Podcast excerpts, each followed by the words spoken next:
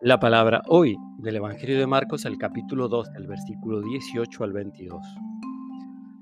Un día en que los discípulos de Juan y los fariseos ayunaban, fueron a decirle a Jesús, ¿por qué tus discípulos no ayunan como lo hacen los discípulos de Juan y de los fariseos? Jesús le respondió, ¿acaso los amigos del esposo pueden ayunar cuando el esposo está con ellos? Es natural que no ayunen mientras tengan consigo al esposo. Llegará el momento en que el esposo les será quitado y entonces ayunarán.